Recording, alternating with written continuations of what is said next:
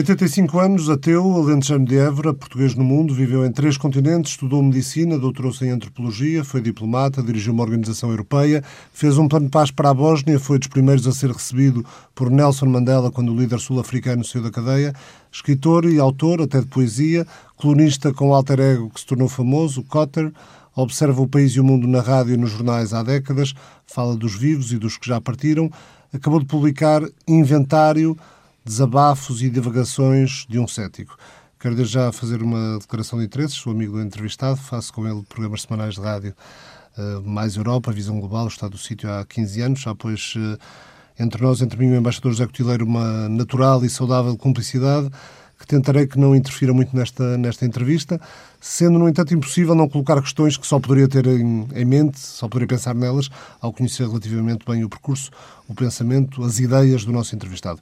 Eh, porque é assim que costuma ser nestas entrevistas de TSF Diário de Notícias. Será a Catarina Carvalho, diretora executiva do DN, aqui comigo a fazer a primeira pergunta. Senhor Embaixador, tornou-se um cético ou foi sempre essa abordagem de ver o mundo?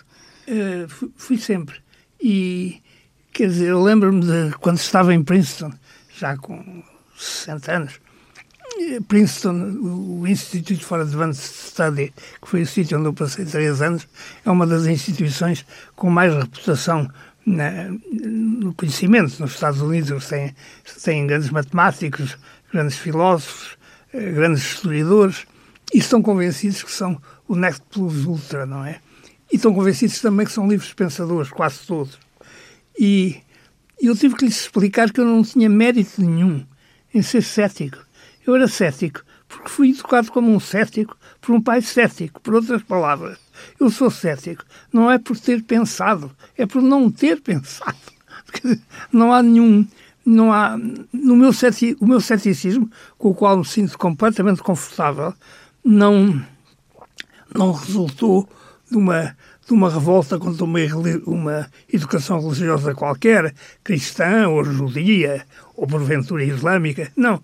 Eu fui sempre educado como um livre pensador.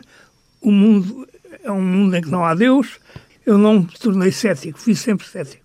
O que me fez sempre confusão foi que, não, que houvesse tanta gente que não o era. E levei muito tempo, levei muito tempo. Eu devia ter já 16 ou 17 anos, quando percebi que havia católicos e católicas que eram muito mais inteligentes do que eu. Está tão espantado como estaria a avó Berta ao ver que a distância entre a riqueza dos ricos e a pobreza dos pobres é hoje não só maior do que no tempo dela, mas também maior do que alguma vez foi, desde que o mundo é mundo, como escreve no, no primeiro texto deste, deste seu inventário? Bom, não, não posso falar pela avó Berta, que já cá não está. Para a avó Berta o mundo era mais simples, sempre, sempre tinha havido pobres e sempre tinha havido ricos. Agora a gente tem mais métodos de, de quantificação, sabe muito mais coisas sobre muito mais coisas e alarga-se, como a gente sabe, o fosso entre os ricos e os pobres. Eu acho que isso é muito mau.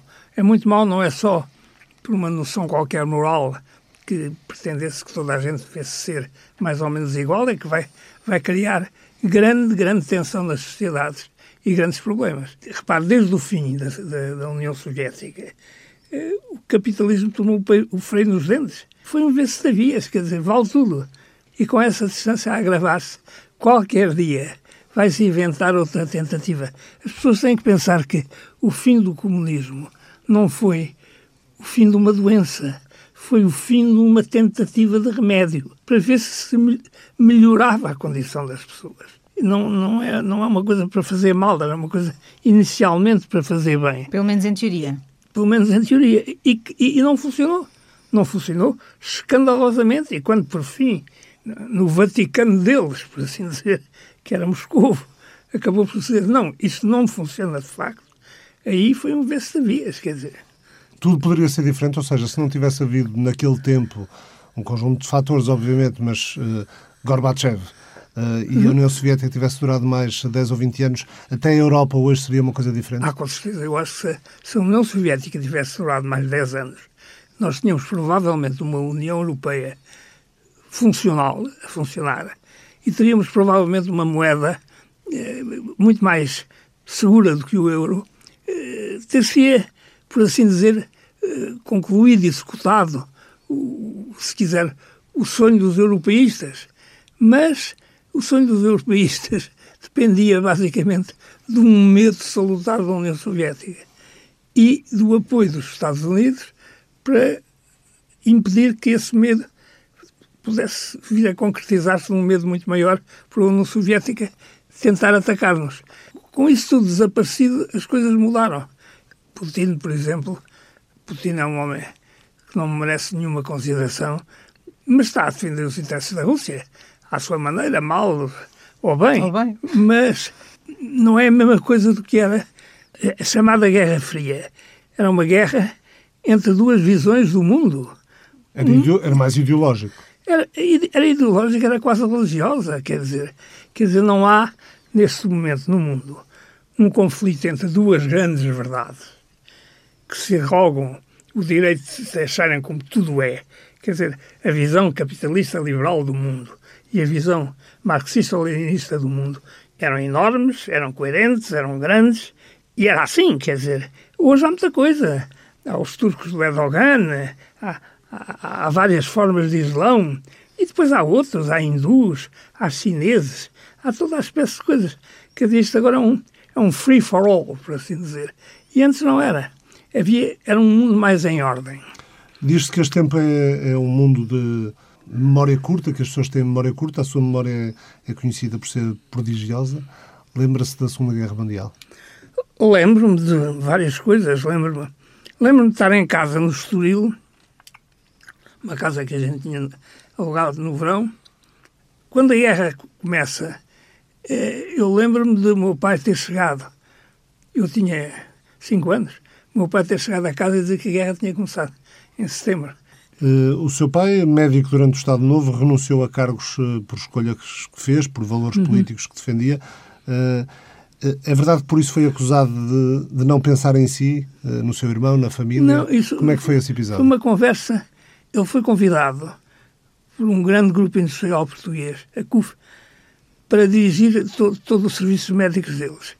Mas, e quem o veio convidar era um, um médico conhecido dele, professor também na faculdade, e que mas havia uma condição, e a condição era que o meu pai não se, não se metesse em política, não assinar abaixo assinados, não fazer essas coisas. Estar discreto, como, como se nada houvesse. E o meu pai disse que isso não podia fazer, que não fazia, nessas condições não aceitava. O amigo dele, que tinha vindo procurar a casa, eu lembro-me disso muito vivamente, perguntou-lhe, mas você não se lembra que tem filhos? E o meu pai respondeu-lhe, é exatamente porque me lembro de ter filhos que faço como faço agora faço. Bom, é uma história. O meu pai era uma pessoa com uma moral, fazia-me mais pensar numa moral protestante, quase calvinista. E não sei de onde é que isso lhe veio, uh, provavelmente numa certa tradição anticlerical, queria ser mais moral ainda do que, do que a igreja corrupta e tal. Seja como for, era assim que ele era e foi assim que ele viveu. É mais raro ver hoje em dia gente manter a coluna? É mais raro, não sei, quer dizer, o problema é que também Naquela altura, a coluna mantinha-se, ou não se mantinha, com escolhas muito claras. Quer dizer, uma pessoa podia estar de um lado e a sua coluna estava em ordem, porque era saudosista, por exemplo, e achava que devia ser assim. Mas se não fosse e, e tivesse que se vergar, vergava a coluna. Hoje em dia não se chega a vergar a coluna porque não se chega a ter a coluna sempre completamente direita, quer dizer, é assim, um, é assim uma água a pé. Uh, em abril de 74 está, está a ensinar Antropologia Social na London School of Economics. Uh, o que é que significou o 25 de abril para si? Primeiro, foi... Primeiro, quando me disseram, eu estava em casa, a minha mulher na altura telefonou-me, eu estava na London School, tinha ido cedo, telefonou-me a dizer que o João Monjardino, que era um grande amigo meu, que morreu já agora há pouco tempo, e que vivia em Londres, lhe tinha telefonado a dizer que o Carlos, o, o banqueiro, Carlos o homem da Fundação, ele tinha telefonado de Paris a dizer que tinha havido um golpe de Estado em Portugal.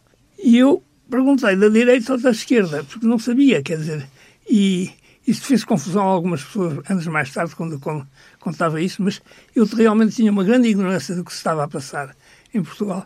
E as pessoas tinham, em geral, uma grande ignorância do que se estava a passar, pelo menos dentro das Forças Armadas. E a possibilidade de um golpe do Calusa, um, um golpe à direita, também era real, podia ter era, acontecido. Podia ter acontecido. De maneira que foi isso a primeira coisa. E depois foi, foi um grande alívio. Foi, eu costumo dizer que foi a maior satisfação que eu tive na minha vida, fora as, as coisas do foro privado, que, nascimentos, casamentos, amores, de outras coisas de fora, o 25 de Abril talha, um, tem uma, uma posição incomparável com qualquer outra coisa, porque, como de resto já, já devem ter sentido nesta conversa, eu vinha de uma família anti-saladarista, o meu pai foi muito sacrificado pelo regime, de maneira que eu não tinha nenhum gosto, nem nenhuma tolerância pelo regime que existia. E ele ter caído foi uma satisfação enorme. Quando é que foi a primeira vez que veio, depois do 25 de Abril, que veio a Portugal? Deve ter vindo a Portugal poucos dias depois do 1 de Maio cerca de dois ou três de maio. Então aí sim está bastante diferente à vista, pelo menos. Não, sobretudo no aeroporto não, não havia PIDs. Havia uns, uns miúdos da, da Guarda Fiscal que estavam garbosos, contentes. E houve um que, me, que, que quem me devolveu o passaporte disse seja bem-vindo a este país livre. Como foi a sua relação com Mário Soares? Uh... Foi muito boa. Foi... Eu gostava de Mário Soares. O Mário Soares, quando foi o assassinato do delegado, eu estava a fazer trabalho de campo em Monsaraz como, como antropólogo. E a certa altura houve um boato que teria passado por Reguengos uma ambulância, não sei o quê. Eu ouvi isto e falei nisto ao Soares. E tentámos falar com o homem que estaria ligado a esse boato, que entretanto tinha ido abrir um café em Fátima, de Reguengos. E nós fomos a Fátima, eu, eu e o Soares. Foi, foi a primeira vez que eu fui a Fátima e íamos eu, o Soares, e o filho, João Soares, já tinha 18 anos e podia ser, podia ser usado como testemunha, no caso. E o senhor que tinha ido para, para Fátima, afinal, não sabia nada que tivesse algum sentido. Não tinha passado ambulância nenhuma, não, nada que tivesse a ver com, com o assassinato do Delgado. Mas a partir daí eh, ligou-se, fiquei mais ligado com ele e a seguir ao 25 de Abril fui ter com ele. Eu estava em Londres, ensinava no London School. Ele estava aqui, vimos aqui primeiro. Ele convidou-me para, para Conselheiro Cultural em Londres. E depois, durante aqueles anos de 74, 75, 76, estive muito, muito com ele. E apreciei muito nessa altura a coragem dele, que era formidável, era uma coragem física e moral naquela história toda. E, além disso, eu acho que ele foi a pessoa que salvou Portugal de uma, de uma grande confusão. Porque, ao ter impedido eh, um triunfo dos comunistas na esquerda, impediu o que teria sido depois a reação de direita, provavelmente experimentada pelos, pelos Estados Unidos ou coisa assim. Se calhar podemos voltar a falar daquela tal questão da coluna vertebral. Que referências Acha que fazem falta outros Mário Soares? Que referências é que tem mais recentes filho, na política? Os Mário Soares aparecem quando, quando são precisos. quando há a situação, vai aparecer alguém. Não necessariamente como o Mário, e há, há pessoas com aptidões particulares. O Mário Soares tinha, acreditava muito profundamente em duas coisas. Na democracia eh, tradicional, quer dizer, as pessoas serem eleitas para um Parlamento e, falarem em nome do povo nesse Parlamento, e na Europa. Eram duas coisas que ele queria. E isso foi, e sobretudo a primeira, foi inabalável e foi. Aí ele resistiu a tudo. Tinha e depois tinha uma coisa que também não se fabrica, quer dizer, ele tinha um currículo. Ele tinha tido uns anos em São Tomé, tinha tido várias prisões. Quer dizer, ele não podia ser acusado de ser um homem de direita a querer enganar o povo. E o combate dele contra o PC era um combate que ele podia travar como provavelmente mais ninguém poderia nessa altura. Mas quais são as suas referências hoje? Por exemplo, nessa Europa de que fala, quais são as suas referências? Há que grandes figuras não há, infelizmente. Não é Macron? Eu tenho muita pena, mas acho que não. Eu acho que o Macron, eu tive muita esperança no Macron. Eu julguei que o Macron ia virar muito a França e a política francesa e de caminho o resto da política da Europa. Cheguei a ouvi-lo entusiasmado, quase. Sim, sim, sim, sim. Agora, o problema do Macron, isto é quase ridículo de dizer, mas o problema do Macron é que é francês. e os franceses são convencidos que são franceses. E, e é complicado. Quer dizer, o Macron vê as coisas, por exemplo, neste momento, tem feito a, a tentativa de harmonização entre o Reino Unido separado e, e, o resto da Europa, muito mais complicada. Os franceses têm visto isso muito mais complicado do que poderia ser. Quer dizer, há, há, todo, um, há todo um passado hum. francês que vem ao de cima e que é muito incómodo. Eu, neste momento, confesso-lhe que não vejo entre os políticos europeus que estão aí em, ação ninguém que me pareça estar à altura, mas estar à altura de quê? Nós também não estamos muito mal, agora temos este sacana deste bicho chinês, que é uma, quer dizer, não é o, o coronavírus, o coronavírus é uma coisa já de outro mundo, de resto. Se a doença tivesse entrado na Europa pela Alemanha, tinha havido muito menos mortes e muito menos desordem. Os italianos, os italianos são complicadíssimos. Você dá uma ordem ao italiano e a primeira reação do italiano é desobedecer. De maneira que nos sítios, nos sítios uh, por, onde, por onde passou e onde viveu, se calhar um, para, para o comum dos, uh, dos ouvintes e dos leitores, o mais exótico será o Afeganistão. Uh, o que é que recorda de seis meses de vida no Afeganistão há quase 70 anos? É muito estranho, quer dizer, tenho uma muito, tenho uma muito boa impressão. Eu, eu vivi no. Eu fiz o, o que seria o equivalente do sexto ano, aí, no meu tempo, do Liceu Francês, lá. E filo bem, quer dizer, tinha colegas e, e, havia uma francesa, havia eu e depois havia afegãos. E, e tive muito bons professores. E aquilo era um mundo completamente diferente, era gente que eu nunca, como eu nunca tinha visto. E, era uma altura também em que eh, eu tinha 17 anos e havia uma missão das Nações Unidas que estava ali, em parte para fazer certas coisas e em parte para não fazer nada, porque eh, o Afeganistão queria para para dar nas vistas e depois não queria nada feito. Quer dizer, havia um senhor que estava lá para fazer já não sei o quê na educação, mas que não podia ensinar-me a escrever à máquina. Já não é uma vantagem. Eu aprendi a escrever com os deuses todos. e depois. Mas o Afeganistão era muito diferente de tudo o resto. Eu. Há um livro meu que está para sair há, há anos, na, também na, na Leia, na Dom Quixote, que começa com quatro artigos sobre o Afeganistão que eu publiquei em 1953. Tinha 18 anos, eh, acabado de chegar cá. Eu reli-os outro dia e, e quer dizer... Parecem atuais. Parecem atuais, por acaso parecem atuais, quer dizer... Ou seja, nessa altura ainda não dizia que o, que o Afeganistão nunca vai ser uma Holanda da quarta divisão, mas... Não, isso não dizia, porque não, não, não me tinha metido ainda nessa, nessas coisas. Mas porquê? Porquê que o Afeganistão nunca vai ser uma, uma Holanda da quarta divisão? Oh, filho, porque, porque não querem ser uma Holanda da quarta divisão, para começar. E porque, é, é, quando eu, quando eu uso uma expressão desse género, é esta noção que a gente tem, que toda a gente deve ser, deve ser mais ou menos como nós. Eles não são como nós, são diferentes. Não são piores, não são melhores, são diferentes. E, e há valores deles e, e preferências deles que vão ficar e que não vão ser comparáveis com as nossas. Na, na revista Almanac, o que é que, o que, é que aprendeu? Com uh, o Sinati, Alexandre O'Neill, Alçada Batista, Cardoso Pires, Vasco Lido Valente? O Sinati e o, e o Alçada andavam por lá, como eram amigos nossos, mas não, não escreviam na revista. Eh, na revista era o Zé Cardoso Pires, o Alexandre O'Neill, o Augusto Abeleira, o Luís Monteiro e eu. Depois, a certa altura, o, o Batista Bastos e o Vasco Polivalente também, um bocado no fim. Era divertidíssimo. O, o almanac foi...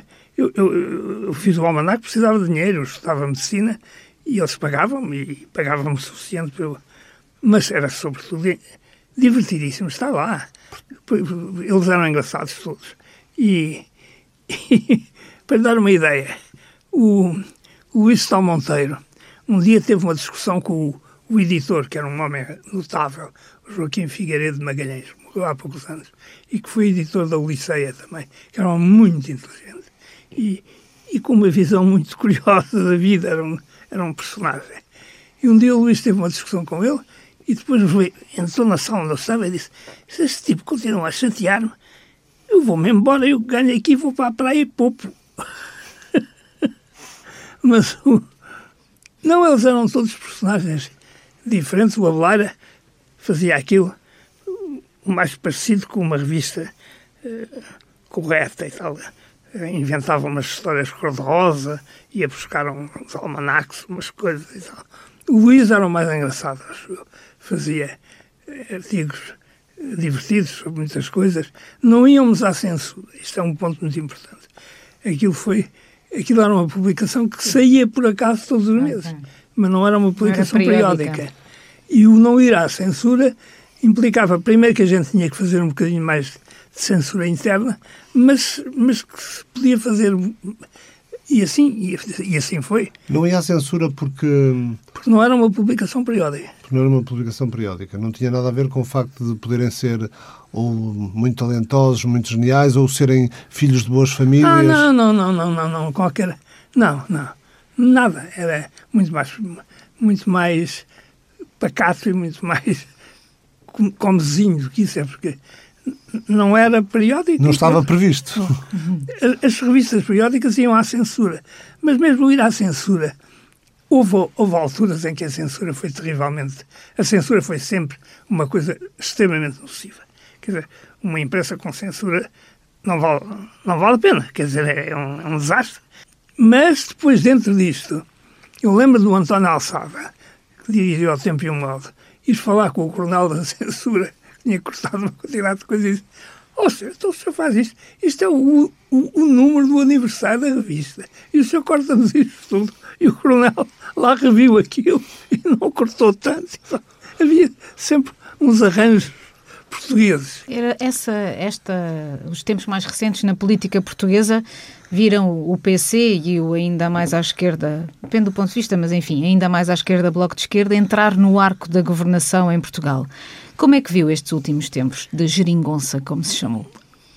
Eu não vivo cá, eh, vou, vou passar a viver cá a partir deste ano, mas tenho seguido, como tudo isso, eh, a primeira, minha primeira reação quando Costa aceitou ser Primeiro-Ministro, tendo ficado em segundo lugar, e porque exatamente trouxe para o aço da governação, eu fiquei quase ofendido, porque eu acho que uma das coisas, a coisa fundamental que o Soares fez, foi tirar esses partidos, da, o Bloco de Esquerda não existia, mas tirar do, do arco da governação, quer dizer, a governação fez-se sem ter sabotadores permanentes lá dentro.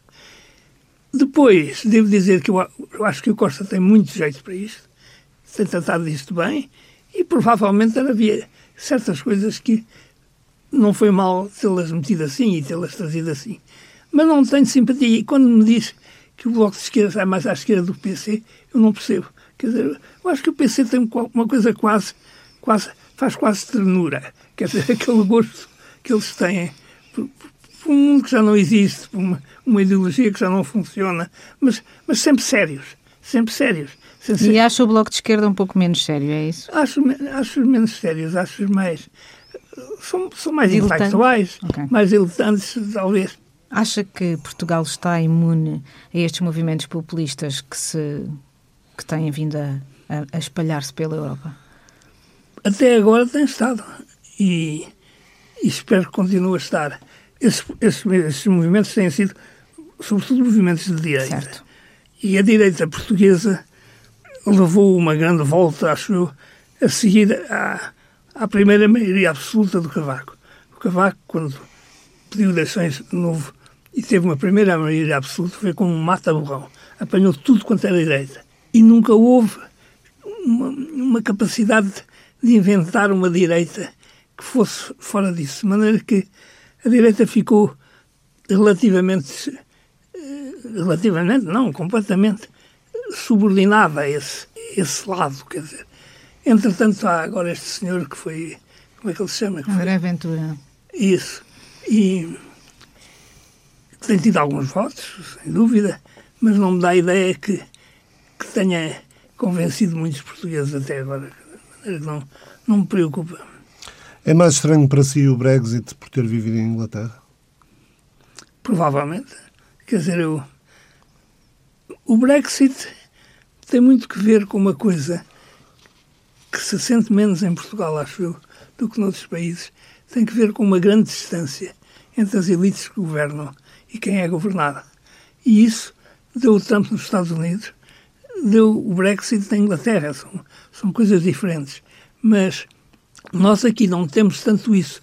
Talvez porque eu durante muitos anos achei que uh, a maneira portuguesa de tratar das coisas tinha muitos defeitos e era injusta para muita gente. Hoje em dia não estou tão convencido disso. Está menos cético. Estou menos cético em relação a isso.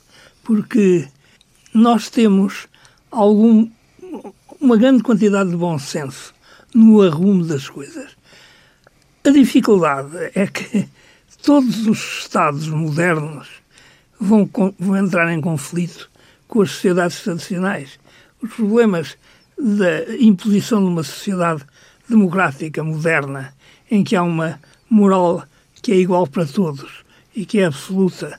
Esta noção muito, muito calvinista, muito protestante, de, e que é aquela em que se baseia, em que se baseou muito da construção do que é a Europa do Norte e do que são até os Estados Unidos, pondo de parte ou não um bocado de genocídio de índios locais, escravatura dos negros, etc.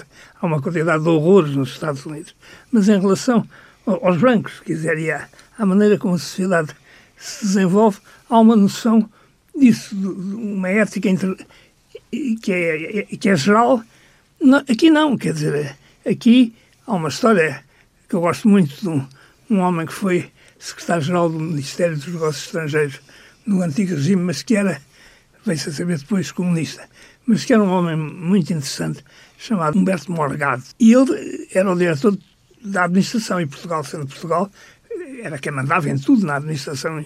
E um dia abriram-lhe a porta do gabinete e perguntaram ao oh, oh, embaixador Morgado qual é o limite de idade no estrangeiro. E ele respondeu, quem é? E isto, ele queria saber quem era, para que quem era, quem é que fazia a pergunta, a propósito de que isto, é, isto parece... Isso é muito português, não é? É muito português. E visto com os olhos quem de alguém fosse, que... poderia mudar as regras e poderia... Pois, e, e, e vindo-se de uma ditadura, tem sobretudo esse aspecto. Se não se está numa ditadura, mostra um bocado de bom senso a, misturar nas coisas. Quer dizer, uh, o facto de eu ter vivido até aos 40 anos sob um regime ditatorial fez-me com certeza considerar muitas maneiras sensatas de agir portuguesas como coisas que estavam nas mãos do governo e que, portanto, aviltavam o comportamento. Que eram pouco não racionais. É, como não é necessariamente assim. Quer dizer, e, e, nós temos, temos mais essa capacidade do que tem muita gente, do que tem muita gente do, do norte da Europa e tudo isso. Por falar no norte da Europa, uh, viveu na Suécia.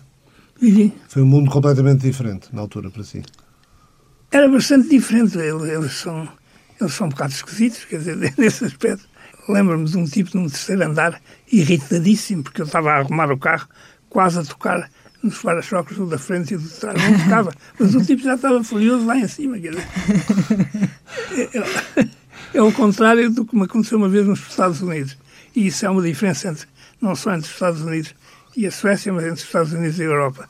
Eu estava a arrumar um, o meu carro numa praça em Princeton. Princeton tem uma parte antiga, podia ser uma pequena cidade do norte da Holanda, e, e havia uma praça, e havia carros, e, eu lá me consegui meter. E estavam ali os penduras, que há sempre na rua, assim. E quando eu consegui, eles ficaram contentes. e eu não estava habituado, porque na Europa, se a gente consegue qualquer coisa, há alguém que se chateia. Ali não. Eles gostam do sucesso em si, por si. Foi, foi embaixador na África do Sul uh, e dos primeiros que, que, Nelson Mandela recebeu de, depois de ser em liberdade. Como é que, como é que foi isso? Quer recordar-nos? Isso foi ótimo, quer dizer, foi, foi um... Tive muita sorte em, em, ter lá estado nessa altura. E eu cheguei lá em abril. Os primeiros presos que estavam juntos com o Mandela em, em Robben Island, antes o Mandela depois tinha ido, entretanto, para para uma prisão em, em terra firme. Um, foram libertados em, em outubro desse ano e o Mandela foi, foi libertado em, em fevereiro do ano seguinte. E foram, foram tempos absolutamente extraordinários. Uh, comparáveis, em certa medida, com os tempos da, da Revolução Portuguesa, mas, mas era uma coisa muito mais funda, muito mais antiga, e que, e que tinha uma coisa, é que o que estava em jogo naquela altura era tão importante para toda a gente que na política não havia golpistas. Quer dizer, a política, mesmo a política de Lisboa, a política anti-apartheid, a, a política pró-apartheid, é, as pessoas que aconteciam eram sérias. Quer dizer, e foi um período absolutamente exaltante. O trabalho do Mandela e do de Klerk foram extraordinários, porque o que eles mais tiveram que fazer não foi só no caso do Mandela é genial, como é que um homem está 28 anos preso e sai com uma capacidade de lidar com, com, com a política do seu país e, e tomar a chefia daquilo é impecável. Muitas vezes a Winnie Mandela diz que, que, que, ele teve essa capacidade porque não, não, foi, não havia internet e ele não foi sabendo o que acontecia cá fora. É, é possível, mas é, a Winnie Mandela era uma mulher muito bonita, muito é, sedutora, é, mas muito extremista nas suas vistas e nas suas emoções. E e ele, ele talvez por não haver internet, mas ele, o facto é que ele sabia isso tudo e conseguiu fazer. E eu já contei ao Ricardo várias vezes e, e contei noutros sítios. O tipo recebe, eu sou o primeiro embaixador depois do embaixador britânico que ele recebe. E, e ele estava no Sueto, na casa deles, uhum. na casa pobre, de, onde tinha ido voltar a viver com o Winnie Mandela. Sueto, Joanesburgo. Joanesburgo, um subúrbio de Joanesburgo, e, e eu fui recebido às oito e meia da manhã. E, a sair da reunião anterior estava o chairman da Anglo-American, que tinha sido recebido antes, e a seguir a mim veio o representante do Zimbábue, que era um tipo que, que era branco também, que tratava dos negócios e tal. O homem teve 27 anos preso. Portugal nunca o ajudou, nem antes nem depois do 25 de Abril. O Cavaco tinha medo de ofender os portugueses muito reacionários, que eram os comendadores ali da África do Sul e tal. De maneira que ele, não tinha nenhuma razão para ter alguma estima ou simpatia por nós, mas ele tinha uma, uma razão, e a razão é que havia para aí 500 mil, havia 500 mil pessoas na África do Sul que tinham direito a um passaporte português. Se metessem isso, e se elas fossem embora, era uma grande complicação para ele de maneira que ele estava interessado em mantê-las lá. E eu, como embaixador de Portugal, também estava interessado em mantê-las lá, de maneira que tínhamos um interesse comum, se quiser. Mas eu cheguei e ele estava com a tomar notas. E a tomar notas para ele estava o Cyril Ramaphosa, que é hoje presidente da África do Sul, e que era o homem que ele teria querido que, lhes, que o substituísse, mas o partido não quis. E sentámos, eu sentei-me num sofá com uma capulana muito desgraçada, aquilo ele, ele impecável, era um senhor. Estava em casa dele, a casa dele era o país inteiro, não era só aquela, aquele pequeno cottage. E diz-me isto: é uma vergonha, e diz a cheio, mas eu nunca estive no seu país. Uma vez, em 1962, vinha de Paris para Dakar e fizemos escala em Lisboa. Saímos do avião e no aeroporto deram uma garrafa de vinho do Porto. Ainda dão garrafas de vinho do Porto às pessoas que fazem escola. Falando dessa reconciliação e dessa, desses tempos em que não havia internet, há, há recentemente em Portugal um certo, e não sei em Portugal, é um movimento que vem de, de fora para dentro, um certo revisionismo histórico, uma certa tendência para anular uh, a importância de Portugal no mundo, uh, uma tendência para uh, falar de Portugal como país racista. Como é que olha para isto tudo? Todos os países são racistas, minha senhora. Não, não é só Portugal, né? dizer, isso é uma descoberta. Isso é uma história. Quer dizer, os portugueses foram racistas, como todas, toda a gente foi racista. Não há um país que não o tenha sido.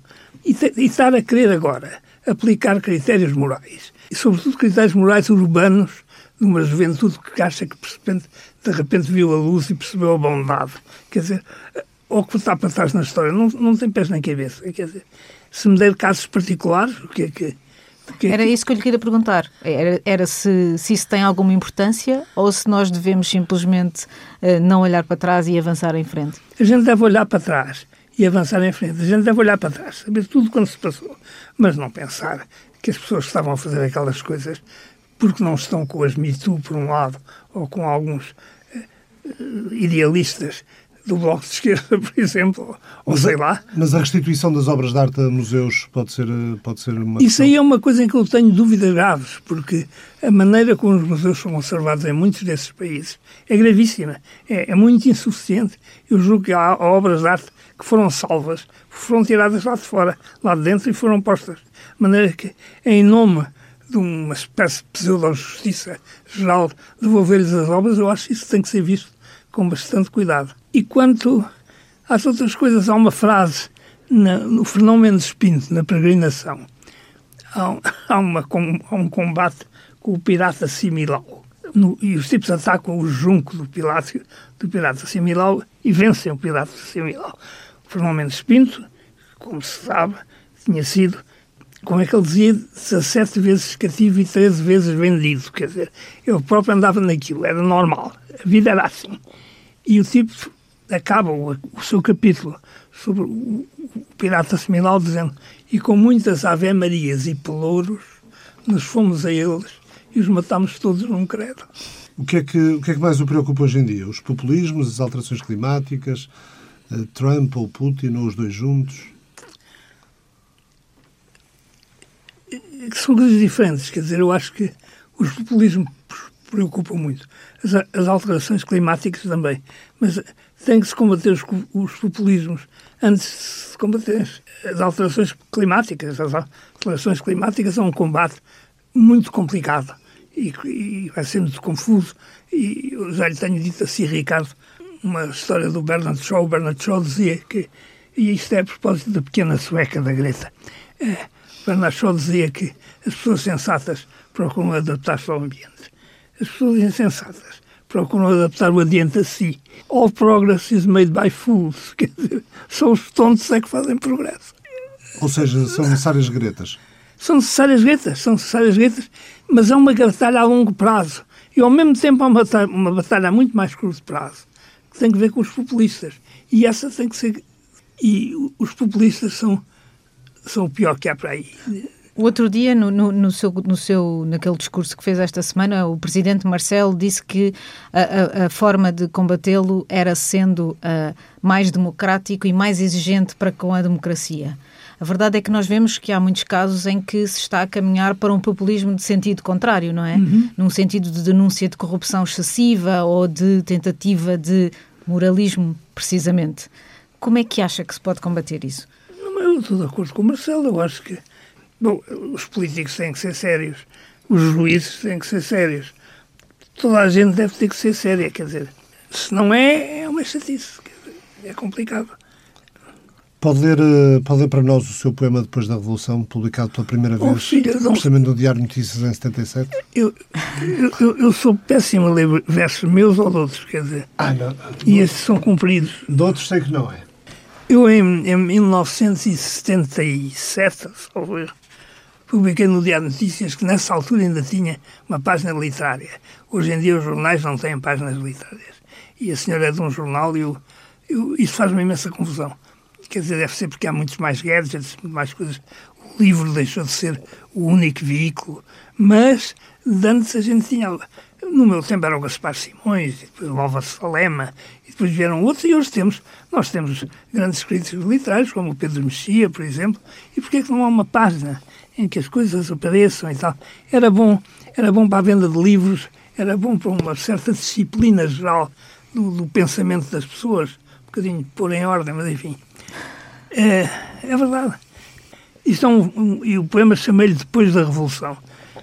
E é assim, que saberão de nós os que nos virem nas gravuras futuras, nos retratos antigos, quando o tempo tiver confundido as razões e em vez de diferentes, formos todos parecidos. Diante da lareira, no silêncio da quinta, folheando revistas deixadas por avós, terão pena de não ter vivido esses dias? Serão suas vidas mais pequenas que as nossas? Olhando nos retratos, o nosso olhar igual, acaso valerão nele a grandeza das almas que a história arrebatou e sentirão a falta desse voo das suas vidas calmas, no silêncio da quinta só rompido, pelo ladraço seguro dos nossos cães da guarda, De dia, do mirante, vê-se a curva do rio. Juntam-se os filhos todos no Natal e na Páscoa. E mostra-se às visitas um risco nas paredes que a Revolução deixou ao perder-se uma bala entre mortes, batismos, casamentos, divórcios. Acaso sentirão que a verdade lhes falta? Acaso julgarão que nós a possuímos? Que a história nos escolheu e os deixou coitados, com suas vidas presas às coisas comezinhas, tão longe das alturas da nossa liberdade. Ou haverá algum, no silêncio da quinta, capaz de perceber, olhando o nosso olhar, que a história rouba as almas das vidas que ilumina e só fomos felizes como foram os escravos. Embaixador José Coutinho, muito obrigado por ter vindo à TSF. Muito obrigado, eu.